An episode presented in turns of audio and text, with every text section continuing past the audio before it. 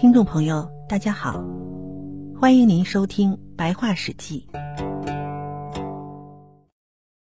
接着，项羽就要去攻取秦国的本土，军队前进到函谷关，发现函谷关有兵把守，进不去。这时，项羽又听说刘邦已经进入了咸阳，项羽大怒，他命令当阳军对函谷关发起攻击。函谷关很快被攻下了，于是项羽长驱直入，到达了细水西岸。这时，刘邦正带领人马驻扎在坝上，还没有和项羽见面。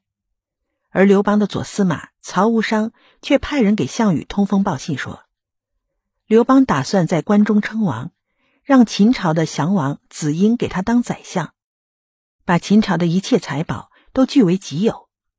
项羽一听。勃然大怒，说：“明早让士兵们饱餐一顿，我们收拾刘邦的军队。”这时候，项羽有四十万人驻扎在新丰县的鸿门，刘邦有十万人驻扎在坝上。项羽的谋士范增对项羽说：“刘邦在山东老家的时候，又贪财又好色，现在进了关，居然财物也不贪了，妇女也不要了。由此可见，他的野心不小。”我让人观望他上空的云气，一片片都成为龙虎的五彩形象，这是该做皇帝的征兆，必须赶紧消灭他，万万不可错过了机会。楚国的左尹项伯是项羽的叔叔，他早就和张良相好，而张良这时正跟着刘邦。项伯听说项羽明早就要消灭刘邦，于是就在当夜偷偷的飞马疾驰到刘邦的军营去找张良。他急急忙忙的把情况对张良说了一遍，就要拉着张良一道逃走。他说：“你不要跟着刘邦一起死了。”张良说：“我是为着韩王才跟着刘邦到这里来的。现在刘邦有了难，我一声不吭独自逃跑，也太不仗义了。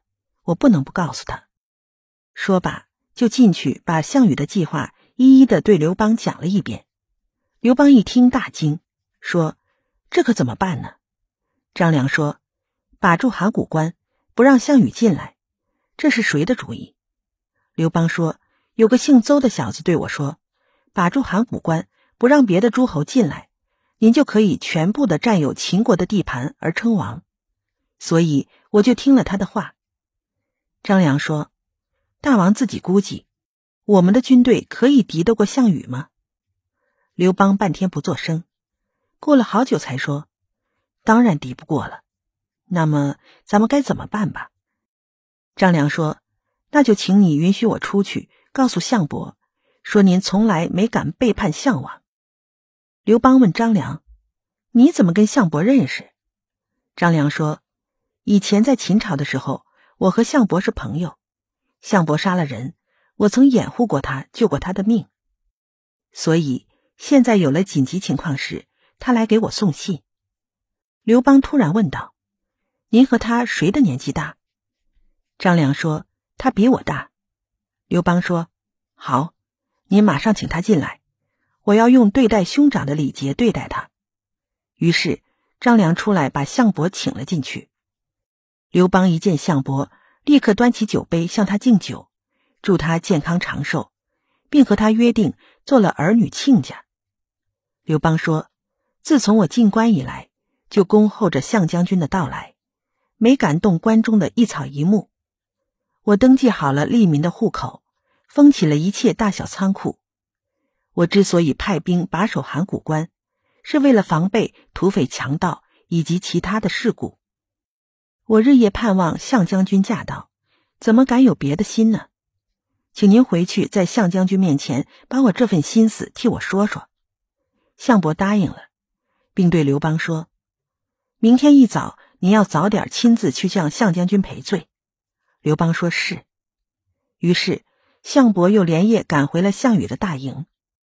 回营后，他把刘邦的话一五一十的报给了项羽，并接着说：“如果不是人家刘邦先攻入关中，您今天能够这么容易的进来吗？